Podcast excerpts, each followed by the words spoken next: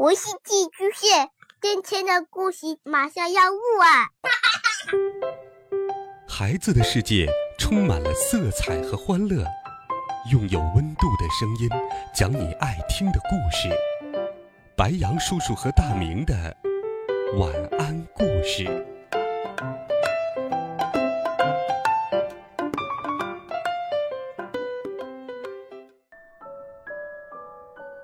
小朋友们、同学们，大家好，欢迎收听白羊叔叔讲故事。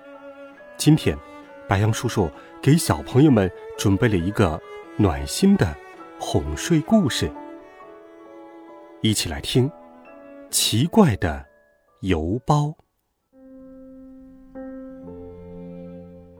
兔子艾洛无论走着、坐着、躺着，总是盼望着发生一点儿。不平常的事，比如抓住空中掉下的老鹰翅膀上天逛一圈或者被蜗牛运走看一看蜗牛城，或者干脆变成一块地毯，让最好的朋友棕熊找不到。可惜，这种事情始终没有发生，这让艾洛有些失望，有些生气。更叫他难受的是，老朋友棕熊不找他玩了，因为冬天来了。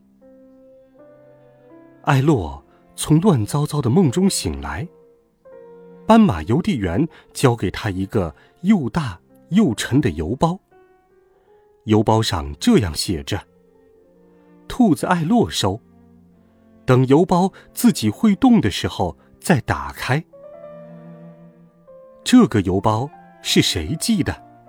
邮包怎么自己会动呢？里面究竟藏着什么？艾洛飞快的想了一百种答案，但他最想干的一件事是马上打开邮包，看看里面到底是什么。不过，他又一想：咦，这不正是一件很不平常的事情吗？他高兴的在屋子里倒立着转了三圈。艾洛的其他朋友听说了这件事，几乎每天都问：“艾洛，你的邮包动了吗？”看到艾洛把两只耳朵摇得吧嗒吧嗒响，这些朋友总是一起跟着叹气：“唉，整整一个冬天。”邮包静静地躺在屋子里，一动也没有动。终于有一天，这些朋友不再问艾洛，他们围着艾洛和邮包转圈，拍着手唱着歌。艾洛有个邮包真稀奇，真稀奇。他说邮包能自个儿动，没见过，没见过。哎哎。爱做梦的艾洛，可怜的艾洛。正在这个时候，邮包，唉，打了一个长长的哈欠，动了起来，而且一下比一下动得厉害。哗啦，邮包裂开了。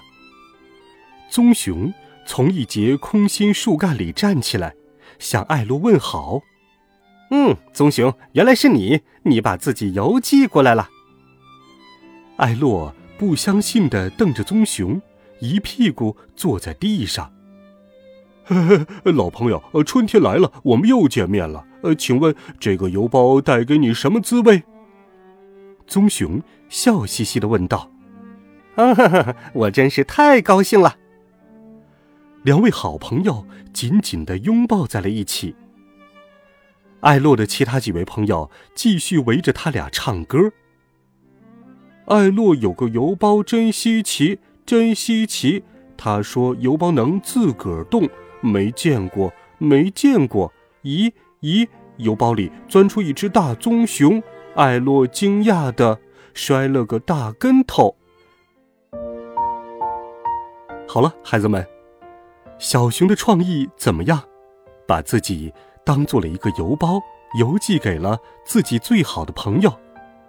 你在和朋友玩的时候有什么样的好点子呢？欢迎留言告诉白杨叔叔。